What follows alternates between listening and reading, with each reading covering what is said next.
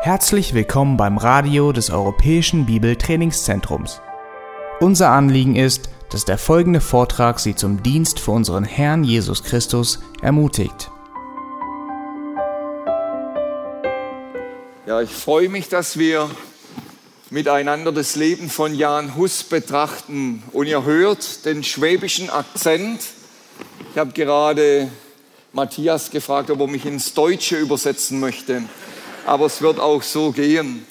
Und die Reihen sind förmlich gelichtet. Die Konferenz geht dem Ende entgegen. Und die jetzt noch hier sind, das sind die Treuen der letzten Tage, die noch übrig geblieben sind zu diesem Thema. Ich schicke das voraus. Ich werde euch heute Mittag auch mit einigen Zahlen quälen müssen weil der Hintergrund von Jan Hus, der ist sehr schwierig vom Kirchengeschichtlichen. Es gab nicht nur ein Papst, sondern drei Päpste zeitweise. Ich komme noch darauf zu sprechen. Aber wer sich für Mannschaftssportarten interessiert, der muss auch die Tabelle lesen können. Und wer sich für Geschichte interessiert, der muss auch mit Jahreszahlen umgehen können mit der Kirchengeschichte. Ich möchte am Anfang noch ein Bibelwort lesen aus der Luther-Übersetzung Hebräer 13, Vers 7. Gedenkt an eure Lehrer, die euch das Wort Gottes gesagt haben.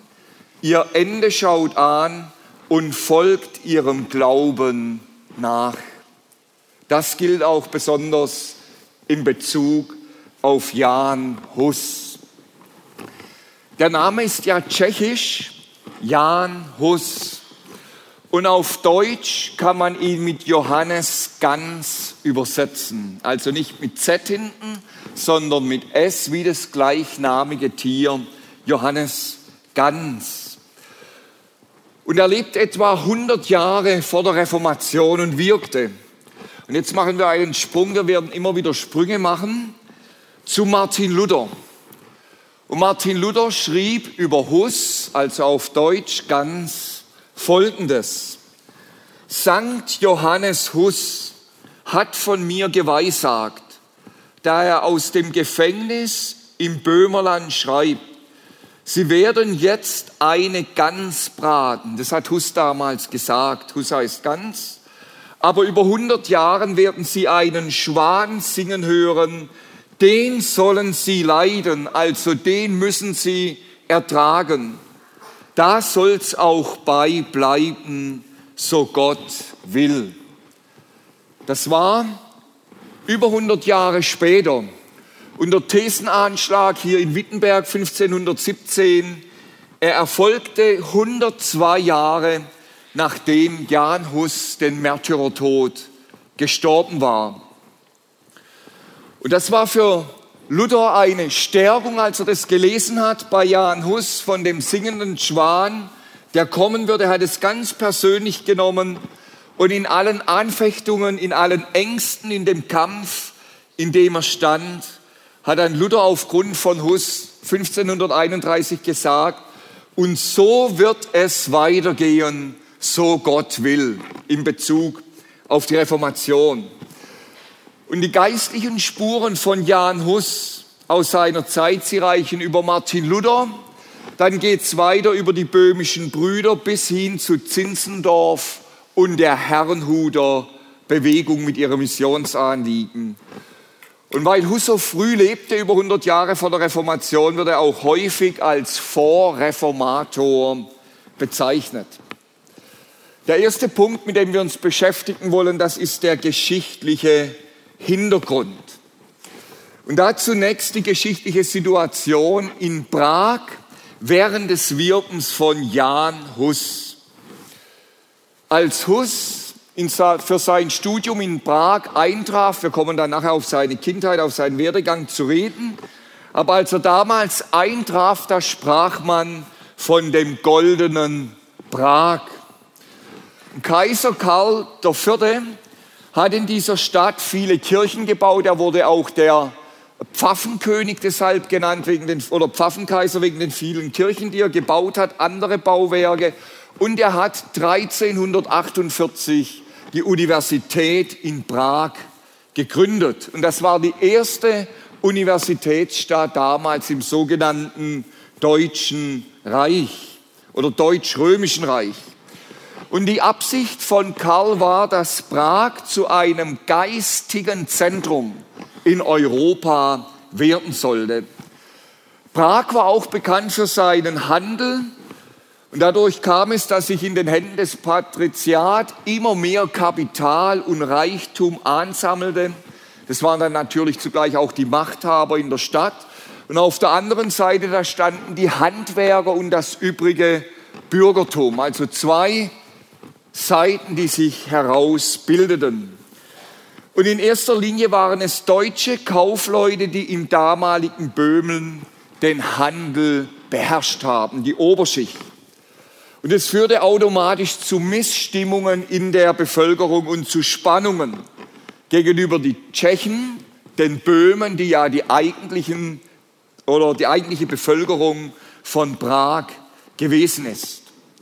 Und es war nicht nur in der Bevölkerung so, das ging dann auch in der Universität so. Damals war ja Latein die Universitätssprache für die Studenten von den Professoren her. Und trotzdem setzte sich an der Universität immer stärker das Deutsch durch. Natürlich noch nicht das Lutherdeutsch, ich weiß jetzt nicht genau, war es Oberdeutsch oder ein anderes Deutsch, aber das Deutsch hat sich immer mehr durchgesetzt. Und das führte auch zu Spannungen an der Universität zwischen der starken deutschen Dominanz und den Böhmen. Das war jetzt politisch gesehen die Situation, die herrschte, als Jan Hus zum Studium nach Prag kam. Dann haben wir die kirchengeschichtliche Situation. Seit 1307 residierten die Päpste nicht mehr in Rom, sondern im französischen Avignon. Das hatte sich geändert. Und das hing mit ihrer Abhängigkeit vom französischen Kaiser zusammen, dass sie ihren Sitz verlegt hatten. Und jetzt machen wir einen kleinen Crashkurs durch die Kirchengeschichte bis hin zum Konzil in Konstanz. Die Papstwahl von 1378, und ich füge an, Jan Hus war damals gerade acht oder neun Jahre alt. Die Papstwahl von 1378 führte zu einem Kirchenschisma. Das ist eine Spaltung innerhalb der römischen Kirche.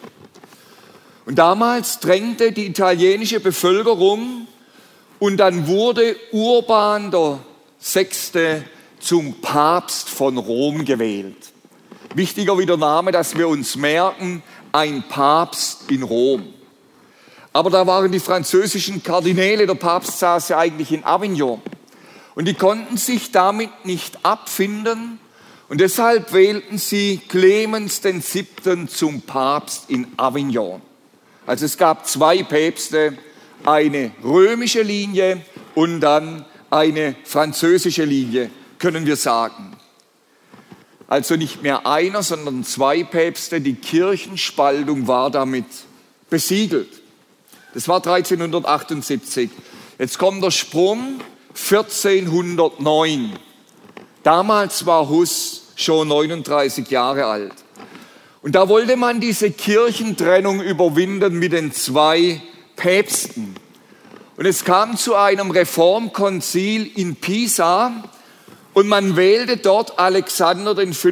zum Papst, verbunden mit der Hoffnung, dass der Papst in Rom und der Papst in Avignon zurückziehen werden und dass sie eben diesen neuen Papst Alexander V. anerkennen. Aber das war nicht der Fall. Und dann hatte man seit 1409 statt zwei Päpste drei Päpste, die gleichzeitig residierten. Ja, da könnte man jetzt sagen, so soll also die apostolische Sukzession aussehen. Wenn ihr das euch mal überlegt. Drei Päpste aus machtpolitischen Gründen, die man gehabt hat. Und das war die eigentliche Ursache, dass zwischen 1414 bis 1418 das Konzil von Konstanz einberufen wurde mit dem Tod von Jan Hus. Aber die eigentliche Ursache waren diese völlige Kirchenspaltung, drei Päpste inzwischen, die man überwinden wollte. Und wir können sagen, das Verhör von Jan Hus, ich greife jetzt vor, wir kommen nachher darauf zurück, das Verhör von Jan Hus und sein Märtyrertod, das war geschichtlich gesehen nur Beiwerk des Konstanzer Konzils. Geistlich gesehen war das das Zentrum des Konstanzer Konzils gewesen. Jetzt einige Worte zu Konstanz und dann kommen wir wieder zurück auf Jan Hus. Konstanz hatte vor dem Konzil etwa 7000 Einwohner. Und in diesen vier Jahren des Konzils, da wuchs es an auf 70.000 Einwohner. Und manche Quellen sprechen sogar von 100.000 Personen während dem Konzil in Konstanz. Und dazu gehörten nicht nur Geistliche, wie das so ist, da waren Händler dabei, da waren Gaukler dabei, da waren Gastronomen dabei. Für das Konzil hatten sich bis zu 800 Prostituierte in Konstanz niedergelassen.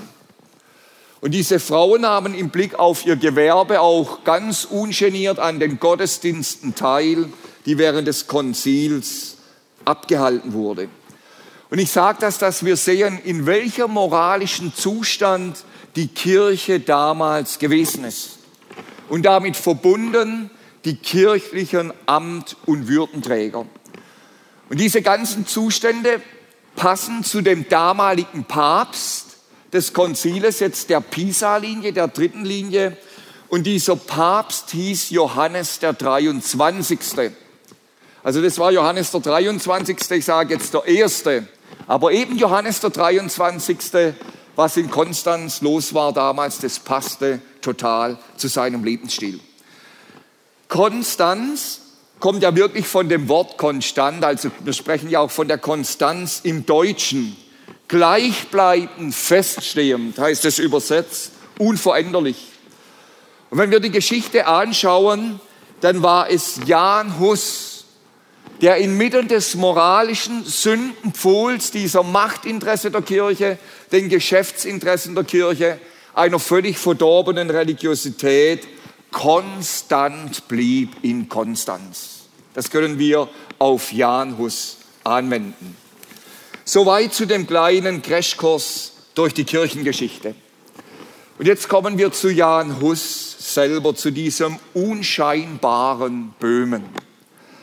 Jan Hus wurde 1909, äh, 1369, Entschuldigung, 1369 oder 1370 in dem böhmischen Dorf Husinec geboren. Das ist im heutigen Tschechien nahe der bayerischen Grenze. Und Hus, wie es der Name vermuten lässt, wurde nach seinem Heimatdorf Husinec benannt. Und er kam genauso wie Martin Luther aus sehr, sehr einfachen Verhältnissen. Sein Vater war wahrscheinlich Fuhrmann gewesen. Und in Bezug auf seine Herkunft hat Jan Hus einmal später gesagt, Gott gab mir Hände zur Arbeit und Arme zum Holztragen wie mein Vater. Ihr seht also, das war auch später ein bodengeerdeter Theologe und kein theologischer Wolkenschieber gewesen. Er wusste genau, was harte Arbeit bedeutet. Und Jan Hus wurde auf die Lateinschule geschickt. Man vermutet, sein Vater wollte ihm etwas Besseres ermöglichen, wie er selbst war. Und im Alter von 20 Jahren, etwa 1390, kam er dann zum Studium nach Prag. Sein Vater war in der Zwischenzeit wohl gestorben. Und Jan Hus wollte Priester werden aus einer ganz anderen Gesinnung, wie er sie später hatte. Er sagte dann einmal in Bezug auf seine Motivation, um Priester zu werden, als ich noch ein Schüler war, stand mein Sinn danach, bald Priester zu werden und dann, um dann gute Wohnung und Kleidung zu haben und von den Menschen geschätzt zu werden. Und er fügt an, wie schlecht dieses Verlangen war, habe ich erkannt, als ich die Schrift verstand. Also ganz andere wie reformatorische Motive, die ihn dazu brachten. Und das sehen wir hinter der Geschichte von Jan Hus, wie auch hinter der ganzen Reformation. Gottes Souveränität. Er ergreift sich als sein Werkzeug einen unscheinbaren Böhmen der zunächst aus ganz anderen wie geistlichen Motiven sich zu einer Priesterlaufbahn entscheidet und dem damit zusammenhängenden Studium. Wir kommen zum dritten Hauptpunkt, die Lebenswende.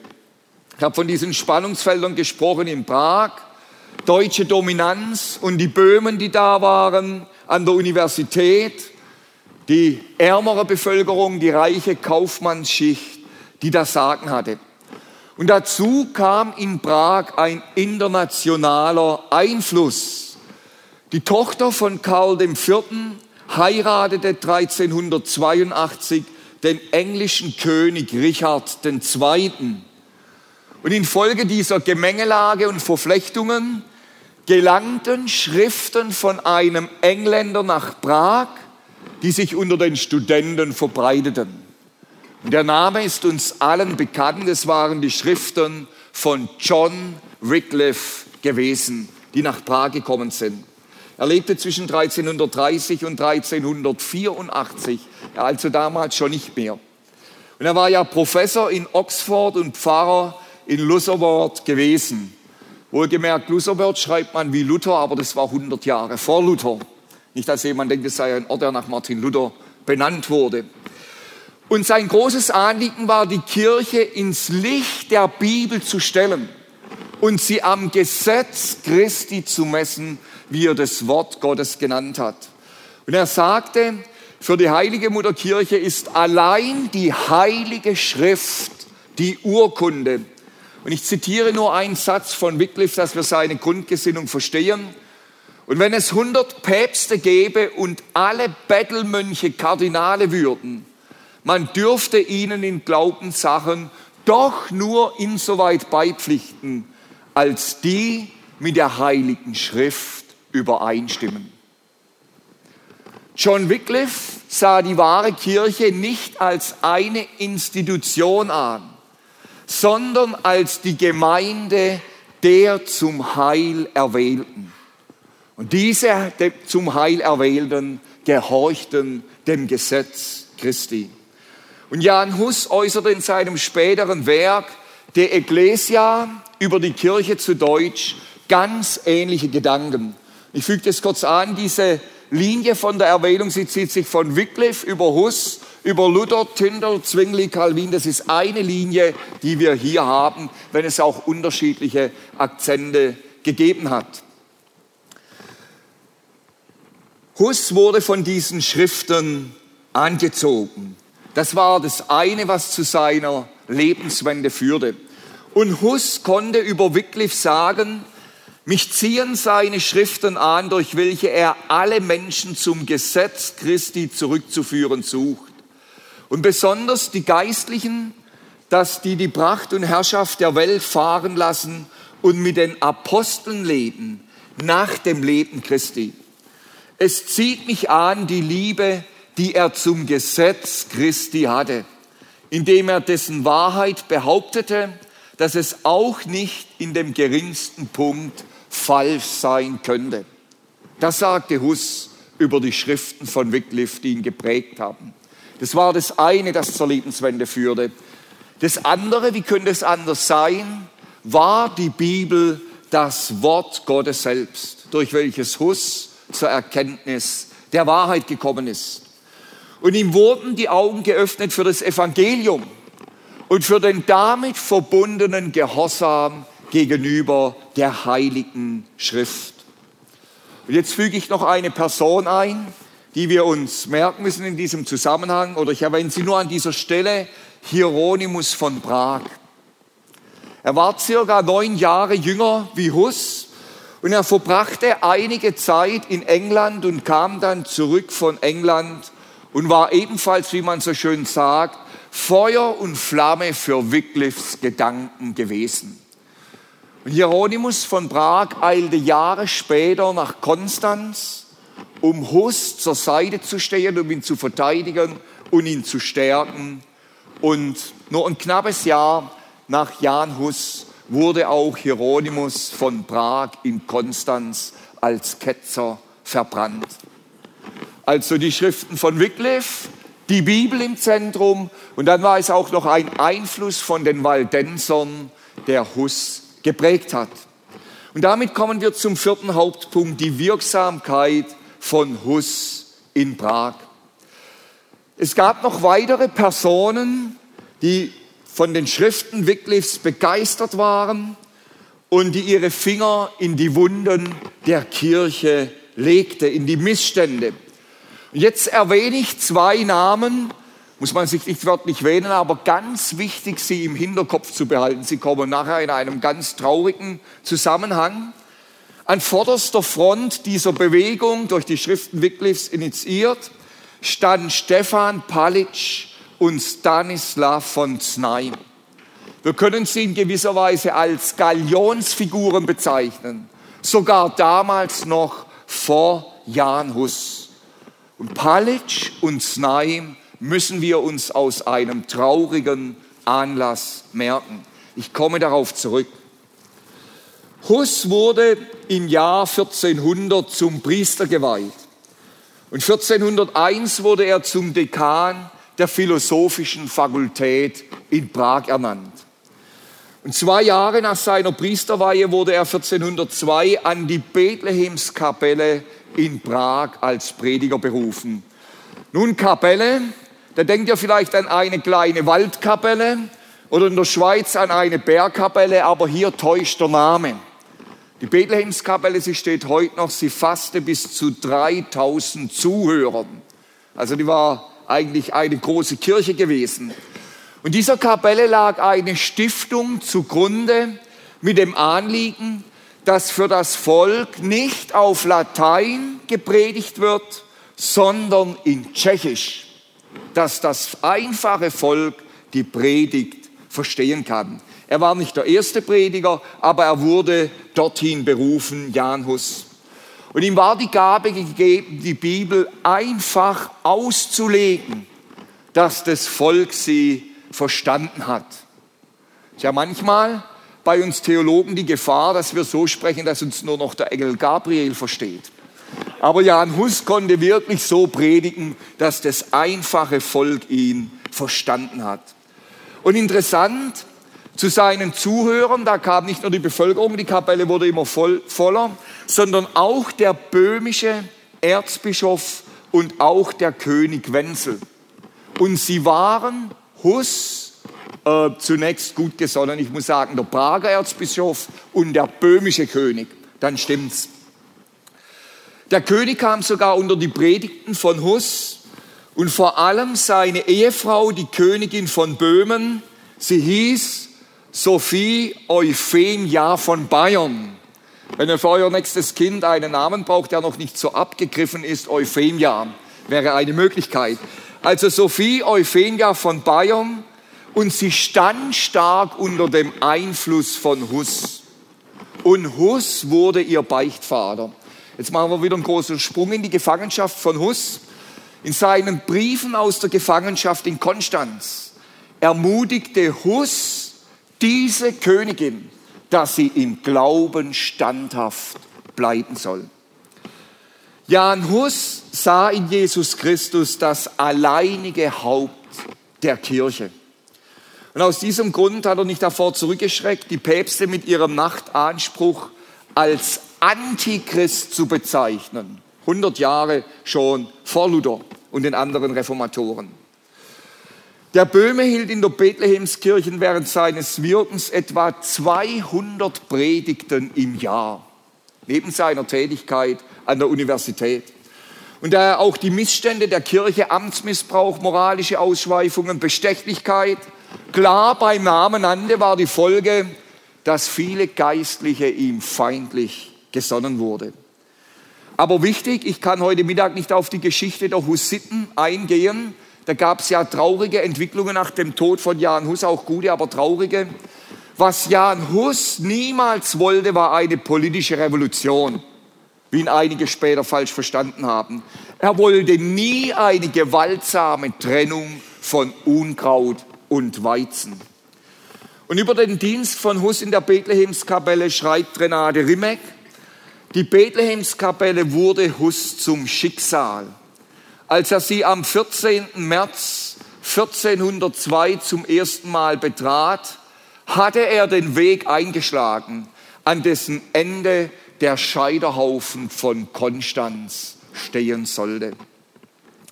Ich habe gesagt, er nannte die Missstände seiner Zeit beim Namen. Was ich jetzt sage, da merkt ihr nichts Neues unter der Sonne. Buch Prediger. Beispielsweise sprach er damals die weit ausgeschnittene Kleidung der Frauen an. Hat es offen beim Namen genannt.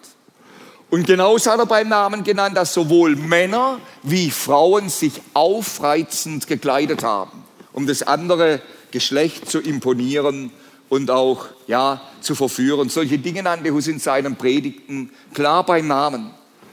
Und da liegt es auf der Hand, er hatte nicht nur Freunde, sondern da wuchs auch eine Feindschaft gegen ihn. Und jetzt kam dazu, dass die Schriften von Wycliffe von einem Teil der Prager Universität immer mehr als Bedrohung angesehen wurden. Und das führte dazu, dass im Jahr 1409 die Universität Prag 45 Thesen von Wycliffe als Ketzerei ablehnte und verurteilte. Nicht ein Konzil 1409, das kommt später, sondern die Prager Universität. Und diese Verurteilung von Wycliffes Schriften war in Wirklichkeit ein Schlag gegen Jan Hus. Man wollte ihm einen Schlag versetzen. Der mutige Böhme wusste sich aber allein Christus und seiner Wahrheit verpflichtet. Und er ließ sich dadurch nicht einschüchtern. Und Jan Hus sah schon sehr früh der Realität ins Gesicht und er ahnte, dass es zu einer Auseinandersetzung kommt, jetzt nicht revolutionär, sondern dass Verfolgung kommen wird. Das hat er geahnt. Und es war ihm ein Anliegen, seine Bethlehem-Gemeinde innerlich darauf vorzubereiten. Lasst mich das einfügen. Wir haben jetzt noch Glaubensfreiheit und sind von Herzen dankbar dafür. Aber sind wir uns klar, das kann genauso schnell auch bei uns gehen und bereiten wir unsere Gemeinden geistlich darauf vor. Ich meine nicht, indem wir den Weltuntergangsmarsch blasen und den Kopf in den Sand stecken, aber geistlich vorzubereiten, auch auf schwere Zeiten, wenn das Bekenntnis zu Christus wirklich wieder einen Preis kosten wird. Das war das Anliegen von Jan Hus gewesen. Im Jahr 1409, Alexander V wurde damals zum dritten Papst, ich habe ihn schon erwähnt, gewählt, die Pisa-Linie neben Rom und Avignon. Das war für 1409. Und daraufhin wechselte der Erzbischof von Prag seine Fronten. Und er ließ, es ging ja um Macht, in Rom Hus verklagen und er wirkte den Bann gegen Hus in Rom vom römischen Papst und damit verbunden ein Predigtverbot. Jan Hus hat es ignoriert, dieses Predigtverbot. Zwei Jahre später wurde Hus von dem Pisa-Gegenpapst, der neue Papst inzwischen, der in Pisa war, Johannes dem 23. ebenfalls gebannt. Also war eine Person, die von zwei Päpsten gleichzeitig gebannt wurde. Und ähm, Johannes der 23. hat einen Ablass ausrufen lassen, um seine Kriegskasse für ein Vorhaben aufzubessern. Da war es ganz klar, Hus konnte dazu nicht schweigen von der Bibel her. Und deshalb wurde er auch von Pisa ausgebannt, also von Rom und Pisa. Nun, jetzt kommt wieder eine geschichtliche Sache. In der Zwischenzeit war Kaiser Karls jüngster Sohn Sigismund der zugleich der Bruder war des böhmischen Königs Wenzel, den ich schon erwähnt habe mit seiner Frau. Sigismund wurde zum römisch-deutschen Kaiser ernannt. Und es war König Sigismund, der nur drei Jahre später das Konzil in Konstanz einberufen ließ. Zweimal gebannt und schließlich kam Jan Hus unter den großen Bann und das heißt jetzt zwar nicht mehr Hus nur selbst gebannt, sondern wer ihm Unterschlupf gab, wer ihm Verpflegung gab, wer ihm irgendetwas tat, der fiel selbst auch unter diesen Bann, wer ihm etwas Gutes tat. Und dem Papst war klar gewesen, das reicht nicht aus gegen Hus. Und deshalb verhängte er zusätzlich ein Interdikt gegen Prag. Das sind kirchliche Strafmaßnahmen, die gegen Prag zusätzlich verhängt wurden. Und es führte dann dazu, dass der gutgesonnene König Wenzel, böhmische König in Prag, dass er Hus doch gebeten hat, die Stadt zu verlassen. Aber Hus wollte nicht einfach davonlaufen. Und so hat er erst mit seiner Gemeinde gesprochen, der Bethlehemsgemeinde, und die haben ihm dann zugestimmt, er soll doch in Sorge um sein Leben die Stadt verlassen. Und in dem Augenblick war Jan Hus ein vogelfreier Mann, der jeden irdischen Schutz verloren hatte. Und gegen den großen Bann, da gab es auch keine Berufung mehr, die eingelegt werden konnte. Und ein Schreiber, der die Geschichte von Jan Hus niedergeschrieben hat, er schreibt dann, dass Hus bei einer Instanz Einspruch einlegte, die über allen bisherigen Instanzen stand. Und jetzt zitiere ich, diesen Einspruch übergebe ich Jan Hus aus Husinetsch, meinem Herrn Jesus Christus, dem allergerechtesten Richter, der da kennt, verteidigt und richtet, verkündigt und völlig belohnt eines jeden gerechten Streitsachen. Nachdem Hus Prag verlassen hat und aufs Land gekommen ist, da hat ihn sein Gewissen geplagt, dass er sich dem Willen des Königs gebeugt hat. Und deshalb begann er trotz Predigtverbot auf dem Land zu predigen. Und Geistliche, die ihm gut gesonnen waren, haben ihm die Kirchen geöffnet. Und jetzt sprang sein Einfluss auf die böhmische Landbevölkerung über. Und durch diesen Bann erzielten seine Feinde genau das Gegenteil von dem, was sie erzielen wollte. Seine Predigten drangen weit hinaus über das böhmische Land. Er verfasste auch verschiedene Schriften und ein Autor nennt seine Schrift über das Glaubensbekenntnis, die zehn Gebote und das Herrengebet, den großen Katechismus von Hus. Und jetzt zitiere ich Jan Hus, ein Satz, den wir uns einprägen sollten. Das ist eigentlich ein Abschnitt. Darum, treuer Christ, Suche die Wahrheit, höre die Wahrheit, lerne die Wahrheit, liebe die Wahrheit, sag die Wahrheit, halte die Wahrheit, verteidige die Wahrheit bis zum Tod. Sieben Dinge. Bis zum Tod. Suchen, hören, lernen, lieben, halten, verteidigen bis zum Tod. Denn die Wahrheit wird dich frei machen von der Sünde, vom Teufel, vom Tod der Seele und endlich vom ewigen Tod, der die ewige Trennung ist von der Gnade Gottes und von aller seligen Freude. Jene Freude, der jeder teilhaftig wird, der da glaubt an Gott und an Jesus Christus, der wahrer Gott und wahrer Mensch ist. Nun geschichtlich begann sich jetzt der König Sigismund auch für das Gebiet seines Bruders aus machtpolitischen Gründen, Wenzels, mehr und mehr ähm, zu interessieren, Einfluss auszuüben. Und deshalb forderte Sigismund Hus aus, da hing ja viel Macht mit, äh, Macht mit zusammen, zum Konzil nach Konstanz zu kommen. Und er versprach ihm dazu freies Geleit. Hus hat es erwägt, bewegt, er hat schon geahnt, was kommen könnte aber er entschloss sich dann auch dorthin zu gehen, in der Hoffnung, dass er, den, dass er den kirchlichen Klerus zum Nachdenken bringen könnte. Damit kommen wir zum fünften Hauptpunkt von Paletsch und Znaim verlassen. Ich habe euch gesagt, merkt euch die beiden Namen dieser Galionsfiguren der Wycliffe-Bewegung in Prag damals.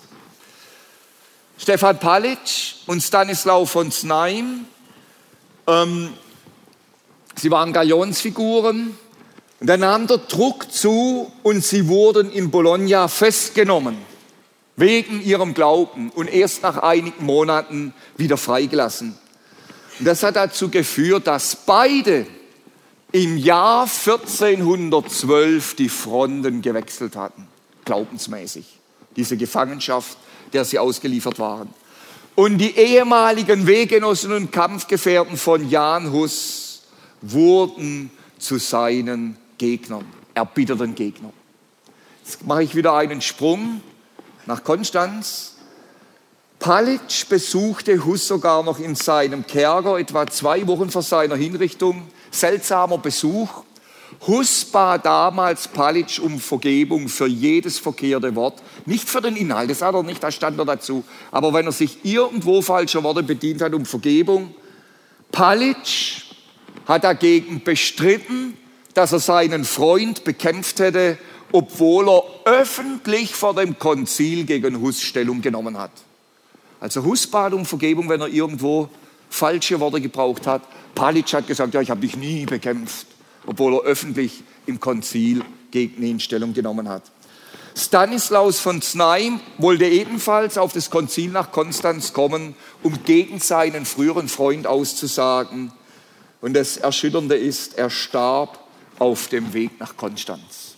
Und damit kommen wir zum acht, sechsten Hauptpunkt auf dem Konstanzer Konzil. Sigismund, König Sigismund hatte Hus freies Geleit zugesagt und deshalb bekam er zu seinem Schutz Ritter mit, Jan von Glum und Watzla von Duba. Und dazu kam noch Jindrich von Latzenbock, die zu seinem Schutz mitgegeben wurde. Und beide haben ihren Auftrag ganz ernst genommen, diese beiden Ritter. Und interessant, sie haben nicht nur ihren Auftrag ernst genommen, Hus zu beschützen, sondern sie wurden selber Verfechter der Huschen Sache.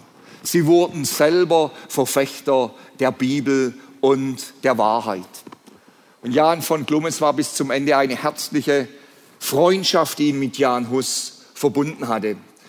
Sie trafen pünktlich zum Konzil ein, etwa 50 Personen, und kamen am 3. November 1414 nach Konstanz. Und je näher die Reisegruppe kam, umso größer muss der Volksauflauf gewesen sein. Man wollte Jan Hus unbedingt sehen. Er wohnte dann in einem Haus in Konstanz, es war das Haus einer Witwe. Und neben der freien Geleitzusage hatte sich Papst Johannes der 23. ähnlich geäußert, dass ihm nichts passieren würde. Aber schon am Tag nach seiner Ankunft entdeckte Hus, dass gegen ihn Hetzplakate in Konstanz aufgehängt wurden. Und er bereitete sich auch schriftlich vor, seine Sache, die Wahrheit, die Bibel öffentlich zu verteidigen. Im Hintergrund, da wurden längst Strippen gezogen und am 28. November, am 3. November kam er, am 28. November, gute drei Wochen später, stand eine Abordnung vor seinem Haus in dieser Straße mit Würdenträger, der Bürgermeister von Konstanz, weltliche Würdenträger, kirchliche Würdenträger, Träger, die ihn zu einem Gespräch einluden. Und der Ritter Jan von Glum, der hat sofort die Lunde gerochen. Da stimmt etwas nicht. Aber der Bischof von Trient hat gesagt, nein, es geht nur um ein Gespräch mit Hus und so weiter. Und diese Heuchelei und Bereitwilligkeit von Hus führte dazu, dass Glum doch nachgegeben hat.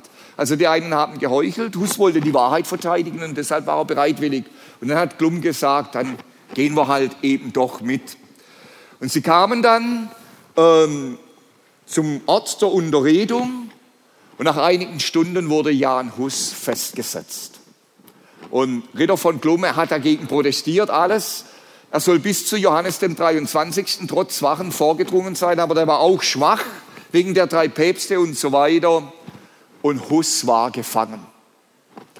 Und sein ehemaliger Freund Stefan Palitsch soll schadenfroh gesagt haben, jetzt ist der Ketzer in die Falle gegangen, damals.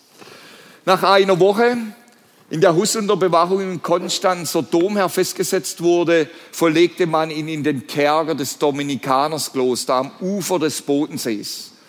Und die Zelle von Hus war direkt neben der Kloake. Nicht 2017, sondern 1414. Da gab es noch richtige Kloaken damals. Also erbärmliche Gegend für den gesundheitlichen Zustand. Im Hintergrund versuchte Jan von Glum die Freilassung von Hus zu erwirken, aber er schaffte es nicht. Dann kam Ende des Jahres König Sigismund in die Stadt und als er gehört hat, was passiert war, war er zunächst erzürnt, dass man Hus festgenommen hatte, aber er hatte auch Machtinteressen. Und deshalb hat er es dann trotzdem schließlich gebilligt. Gegen Hus hat sich ein Anklageausschuss zusammengesetzt. Mit dabei sein ehemaliger Freund und Kampfgefährte Stefan Palitsch. Und man wollte Hus gar nicht öffentlich äh, verhören. Es ging nur um Beschuldigungen, die zum Teil erlogen waren, gefälscht waren. Und man wollte, dass er widerruft. Aber Hus nahm trotzdem schriftlich Stellung. Er soll einmal die ganze Nacht in einem Kerker ohne elektrisches Licht durchgeschrieben haben an seiner Verteidigung.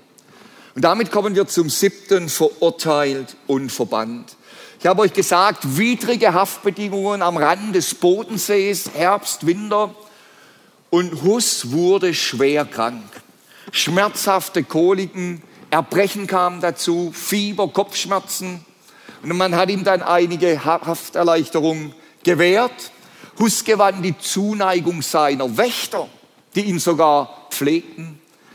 Und am 24. März wurde dann Hus in den Westturm der Burg Gottlieben verlegt. Und die letzten Wochen seines Lebens im Jahre 1415 verbrachte er als Gefangener im Franziskanerkloster. Und er schrieb aus seinem Verlies, schwer krank inzwischen, erst jetzt lerne ich den Psalter begreifen, recht beten, über die Schmach Christi und das Leiden der Märtyrer nachdenken. Denn Jesaja spricht, Anfechtung gibt Erkenntnis. Und weiter, wer nicht geprüft wurde, was weiß er?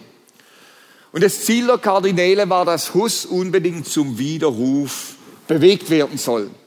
Und man verwendete dazu die berühmte Zuckerbrot- und Peitsche-Taktik. Also auf der einen Seite hat man ihm Köder ausgelegt, Dinge in Aussicht gestellt, wenn er doch widerruft und wenn man dem ansagt, und auf der anderen Seite versuchte man ihn mit diesem grausamen Kerker einfach weich zu kochen, dass er dann irgendwann doch widerrufen würde. Hus blieb standhaft. Und es kam dann im Juni 1415 dazu, dass er doch dreimal angehört wurde vor dem Konzil. Es ging nicht um eine Verteidigung, man wollte ihn nur hören und ihn zum Widerruf bewegen. Und Hus konnte trotzdem einige Anklagepunkte entkräften. Und er schrieb ermutigt, der allmächtige Gott hat mir heute ein standhaftes und starkes Herz gegeben. Zwei Artikel sind schon widerlegt. Schon erhoffe ich von Gottes Gnaden, dass noch mehr davon widerlegt werden. Fast alle schrien gegen mich wie die Juden gegen Jesus. Noch ist man nicht zum ersten gelangt, nämlich dass ich bekennen soll, alle Artikel seien in meinen Abhandlungen geschrieben. Also da wollten sie von ihm ein Geständnis erzwingen, obwohl Dinge verfälscht waren. Ich möchte noch erwähnen, Wycliffes Lehren wurden auf diesem Konzil verdammt. Und Wycliffe war ja längst in der Herrlichkeit bei seinem Herrn, ihm konnte man nichts mehr antun. Aber wie zeigte sich die Verdammung? Indem man seine Gebeine später in England ausgraben und verbrennen ließ. Hus hielt an der Bibel fest und auch an den damit verbundenen Schriften von Wycliffe, wo er sich auf die Wahrheit berufen hat. Er hat gesagt, nur wenn ich eines Besseren belehrt werde, wie die Bibel, ganz ähnlich wie Luther später. Und nach dem zweiten Verhör wurde deutlich, dass König Sigismund nicht nur seine Zusage für freies Geleit gebrochen hat, sondern dass er selber aus Machtinteressen zum Feind von Hus geworden war. Und wenn man den Ablauf der Verhöre liest vor dem Konzil dieser drei Verhöre, das erinnert einem an Christus. Falsche Zeugen traten gegen ihn auf mit falschen Anschuldigungen, mit grundlosen Lügen. Man behauptete, Hus hielte sich selbst für die vierte Person der Dreieinigkeit. Er hätte eine vierte Person sich selbst dazu genommen. Man wollte ihn zum Widerruf bewegen. Noch am Tag vor seiner Hinrichtung kamen Kardinäle, die wollten, dass er widerruf. Aber Hus blieb standhaft, niemand konnte ihn widerlegen aus der Bibel. Und es wird erzählt, dass in den Nächten vor seiner Hinrichtung die Kerkertür nur angelehnt war. Man wollte Hus die Chance zur Flucht geben. Aber Hus wusste, eine Flucht ist gleich mit einem Schuldbekenntnis, dass ich etwas falsch gemacht habe. Und deshalb blieb Hus trotz der angelehnten Kerkertür. Am 6. Juli 15, 1415 trat dann das Konzil um 6 Uhr morgens zusammen. Also ihr seht, welche humanen Zeiten das EBTC hat bei der Konferenz. Das war um 6 Uhr morgens gewesen, um Hus zu verurteilen. Und Siegesmund, welcher Hus freies Geleit zugesagt hatte, war mit von der Partie. Und nach dem Schuldspruch betete Hus laut, Herr Jesus Christus, vergib allen meinen Feinden um deiner großen Barmherzigkeit willen, so flehe ich dich an. Und du weißt, dass sie mich fälschlich angeklagt haben, falsche Zeugen vorgeführt und falsche Artikel gegen mich erfunden haben. Verzeih ihnen um deiner unermesslichen Barmherzigkeit willen. Und dann wurde eine Messe abgehalten. Man begleitete Hus zunächst mit dem Messgewand und drückte ihm einen Kelch in den Hand auf einem Podest. Und dann wurde ihm dieses Gewand Stück für Stück vom Körper gerissen. Der Kelch wurde aus seiner Hand gerissen, die Tonsur, die Priesterfrisur wurde zerschnitten und schließlich setzte man ihm einen Papphut auf, der mit Teufelsfratzen bemalt war. Und inmitten all der Flüche und Beschimpfungen, die damit verbunden waren, vertraute sich Hus seinem Herrn und Retter an. Und sie nahmen ihn den Abendmahlskelch aus der Hand und Hus betete laut, dass Gott nicht den Kelch des Heils von ihm wegnehmen werde. Ich zitiere, man ruft ihm zu, jetzt übergeben wir deine Seele dem Teufel. Er antwortete, ich aber befehle sie Christus, meinem Herrn. König Sigismund übergab dann Hus dem Landgrafen, Pfalzgrafen Ludwig zum Vollzug der Todesstrafe. Und einer seiner Freunde berichtet dann Folgendes von der Hinrichtung. Als der Magister zur Hinrichtungsstätte kam, beugte er die Knie, betete er, die Arme ausgebreitet und die Augen zum Himmel emporgehoben. Inbrünstig und er betete besonders, Gott sei mir gnädig, Herr, auf dich vertraue ich. Bei der Wiederholung des Verses, in deine Hände, o oh Herr, hörten ihn die Seinen, die dabei standen, wie er heider mit ruhigem Blick betete. Einige der beistehenden Laien, Zuschauer, Schaulustigen sagten, wir wissen nicht, was er früher getan oder gesprochen hat. Jetzt aber sehen und hören wir, dass er heilige Worte betet und redet. Dann wollte man, dass er an den Umstehenden überall reihum geführt wurde. Er forderte sie auf und bat immer wieder, sie sollten nicht glauben, dass er die ihm durch falsche Zeugen zur Last gelegten Artikel bejaht, gepredigt und gelehrt hat. Das hat er den Leuten gesagt, glaubt es nicht, was behauptet wird, dass ich das getan habe. Es waren ja gefälschte Dinge. Und schließlich wurde Hus auf dem vorbereiteten Scheiterhaufen an einem Pfahl gebunden. Noch einmal wollte man ihn zum Widerruf bewegen, aber Hus blieb standhaft. Der Scheiterhaufen wurde angezündet.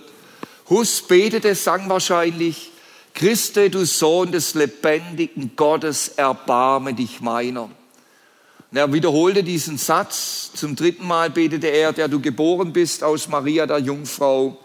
Und dann verstummte Jan Hus. Der Wind hatte den Rauch in sein Gesicht geblasen und dieser standhafte Glaubenszeuge war bei seinem Herrn, bevor die Flammen seinen Leib verzehrt hatten. Der Leichnam wurde bis zur Asche verbrannt und anschließend in den Rhein gestreut. Nichts sollte mehr an Hus erinnern. Wir kommen zum zweitletzten Punkt, wie einst Paulus. Ich sprach von der Gefangenschaft von Jan Hus vom Herbst 1400 14 bis zu seinem Tod am 6. Juli 1415. Und insgesamt hat Jan Hus aus dieser Gefangenschaft neben vielen anderen Dingen 52 Briefe geschrieben, die erhalten sind. Und das Lesen dieser Briefe berührt einem zutiefst. Ich habe alle 52 Briefe gelesen. Und sie erinnern von ihrem Inhalt geradezu an verschiedenen Stellen an den letzten Brief, den Paulus vor seiner Hinrichtung geschrieben hat, den zweiten Timotheusbrief. Hus richtete seine Briefe an die Christen in Böhmen, an die Christen in Konstanz, an persönliche Freunde und Glaubensbrüder. Und in diesen Briefen ermutigt er sie und ermahnt er sie zu einer treuen Nachfolge. Und diese Briefe geben Zeugnis von seiner eigenen Standfestigkeit und von seiner Demut. Und hinter allem sah Hus auch eine Züchtigung Gottes. Und er spricht in diesen Briefen von Anfechtung wie auch von schlimmen gesundheitlichen ähm, Dingen. Zweimal ermutigt er beispielsweise den Magister Martin von Wollün für seinen Dienst. Er warnt ihn vor einem unordentlichen Leben, Habsucht der Geistlichen, Ehrsucht, üppiger Tafelei. Und er schrieb ihm, er sollte vorsichtig sein gegenüber Frauen, die durch geheuchelte Beichtgespräche ihn zur Unzucht verführen wollen. Und zugleich ermutigte er seinen Freund, Gottes Ehre und das Heil der Seelen an erster Stelle seines Dienstes zu richten. In anderen Briefen, da unterstellt sich Hus ganz dem Willen Gottes und er spricht auch von Anfechtungen, von Albträumen, die ihn nachts geplagt hatten, aber er stand fest in allen Anfechtungen und Ängsten, suchte er die Zuflucht immer wieder bei seinem Herrn in seinem Wort. Am 9. Juni 1515 schrieb er an die Freunde in Konstanz, das schreibe ich nicht, weil ich mich für einen Propheten hielte und mich überheben wollte, sondern um euch zu sagen, dass ich Anfechtung an Leib und Seele hatte und ganz große Furcht. Ich möchte das Gebot des Herrn Jesus Christus nicht übertreten. Und in einem anderen Brief schrieb er, Gedenke, was du Gutes von mir gelernt hast und erfülle es damit du bald in die ewige Freude gelangst. Gedenke, dass ich gesagt habe, ich hoffe zu Gott, er wird mir schenken, dass ich noch ärgere Anfechtung erfahren kann. Und einmal schreibt er, was mir in dieser Nacht begegnet ist, kann ich nicht schreiben. Und dann wieder in seinem zweitletzten Brief, wie groß die Anfechtung, äh, wie große Anfechtung ich dann erduldet habe, weiß Gott. Und er ruft die Gläubigen aus zum Durchhalten, zum Weitermachen im Blick auf das himmlische Ziel. Und jetzt zitiere ich aus seinem letzten Brief, und das sind zugleich die letzten niedergeschriebenen Zeilen, die wir von Jan Hus haben. Da schreibt der Magister Martinek, mein Schüler, denk an das, was ich dich treulich gelehrt habe, ähnlich wie Paulus. Magister Nikolaus Peter, Priester der Königin und ihr anderen Magister und Priester, seid fleißig im Wort Gottes. Priester Haflik, predige Gottes Wort. Und jetzt kommen die letzten Worte von Jan Hus, schriftlich festgehalten. Also die schriftlichen Worte. Und alle bitte ich, fest bei der Wahrheit Gottes zu bleiben. Das ist das Vermächtnis, das er uns hinterlassen hat. Und alle bitte ich, fest bei der Wahrheit Gottes zu bleiben. Das können wir lernen inmitten der ganzen Auflösungserscheinungen, die wir heute haben. Dieses Vermächtnis. Wir kommen zum letzten, der singende Schwan. Als Martin Luther 1505, er wusste da noch nichts von Reformation und so weiter, sein Noviziengelübde in Erfurt, nicht in Wittenberg, in Erfurt ablegte, musste er sich auf die Grabplatte von Johann Zacharia legen. Johann Zacharia war der päpstliche Hofprediger beim Konzil in Konstanz gewesen, 100 Jahre zuvor. Und auf dessen Grabplatte legte Martin Luther sein Noviziengelübde ab. 1518 grenzte sich Luther noch gegen die böhmischen Brüder und Ketzer ab. Aber das änderte sich bald. Das war ja auch bei ihm ein Entwicklungsprozess. Schon 1519 entgegnete er seinem Widersacher Johann Eck, dass nicht alle hussitischen Artikel vom Konzil zu Konstanz als ketzerisch erwiesen worden wären. Und an Spallantin schrieb er, wir sind alle Hussiten. Paulus und Augustin sind Hussiten. Schon vor 100 Jahren war die Wahrheit bekannt und verdammt. Der große Widersacher Luthers, Johann Eck, hegte den Verdacht, dass Luther den ketzerischen Thesen des Böhmen zugeneigt wäre Und er versuchte Luther zu denunzieren, indem er darüber spekulierte, dass womöglich Luther eine hussitische Abstammung hätte. Familiär. War alles dummes Zeug gewesen. Aber so ging es damals. Und obwohl das nicht stimmte, machte Luther immer mehr seine Übereinstimmung mit Huss deutlich, da er mehr und mehr erkannte, wie sehr der Böhme sich an die Bibel gebunden hatte. Und so schrieb er über Huss, Luther über Huss, soll der ein Ketzer sein, also soll Huss ein Ketzer sein, so ist freilich noch nie kein rechter Christ auf Erden kommen. Also wenn Huss ein Ketzer ist, hat es noch nie ein richtiger Christ auf dieser Erde gegeben. Und damit wird diese geistliche Linie deutlich. Wycliffe, Huss über Luther in der Kirchengeschichte. Gott ist souverän. Geschichtlich gesehen wurde durch diese Knechte Gottes das Fundament gelegt, das ganz Europa veränderte. Jan Hus stand in seiner Wahrheit zu der, seiner Zeit zu der zeitlosen Wahrheit und Autorität von Gottes Wort auch wenn er nicht in allen Dingen schon die Erkenntnis hatte. Und das Vorbild von Jan Hus ist uns eine Verpflichtung, ungebrochen zu Christus und seinem Wort in der heutigen Zeit zu stehen, auch wenn es uns einen Preis kostet. Und ich möchte noch einmal am Ende die letzten Worte von Jan Hus nennen. Und alle bitte ich fest, bei der Wahrheit Gottes zu bleiben. Wir beten noch miteinander. Herr Jesus, und es beschämt uns zutiefst, wenn wir den Mut und die Entschlossenheit dieser Glaubensvorbilder sehen. Und auch von Jan Hus inmitten einer dunklen Zeit. Und du siehst, wie wir alle vom Zeitgeist umspült werden und in der Gefahr sind, dass wir weichgespült werden dass wir biblische Überzeugungen relativieren, dass wir die Wahrheit freigeben. Und du weißt auch, dass keiner von uns die Hand für sich ins Feuer legen kann. Aber Herr, deine Gnade genügt. Und deshalb mach uns in der heutigen Zeit zu Menschen, die durch die Kraft deiner Gnade gestärkt werden, die du selbst bei dir erhältst und die bereit sind, sich ganz zu dir und zu deinem Wort zu stellen. Erhalte uns in der Furcht deines Namens und erhalte uns in der Liebe und im Vertrauen zu dir. Amen.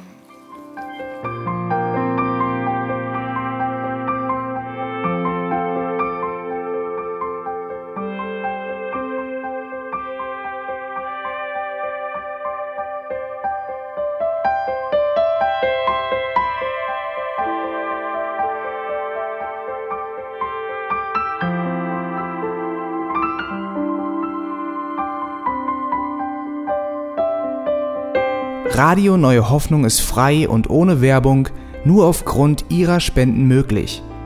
Wenn Sie weitere Informationen dazu finden möchten, wie Sie Radio Neue Hoffnung unterstützen können, besuchen Sie die Webseite www.rnh.de.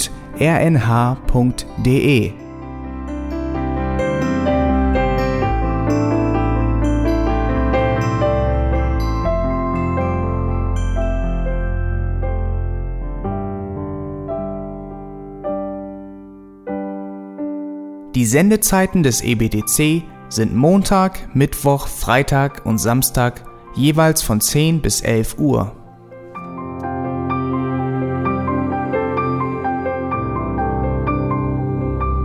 Sie finden uns im Internet unter www.auslegungspredigt.org. Eine E-Mail können Sie uns senden an radio@auslegungspredigt.org.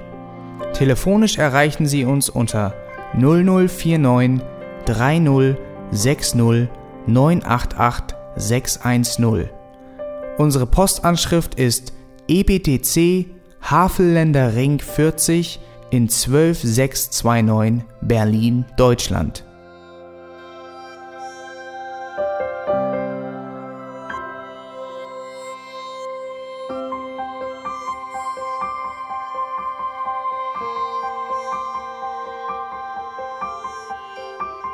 Auf Wiedersehen und bis zum nächsten Mal beim EBTC Radio.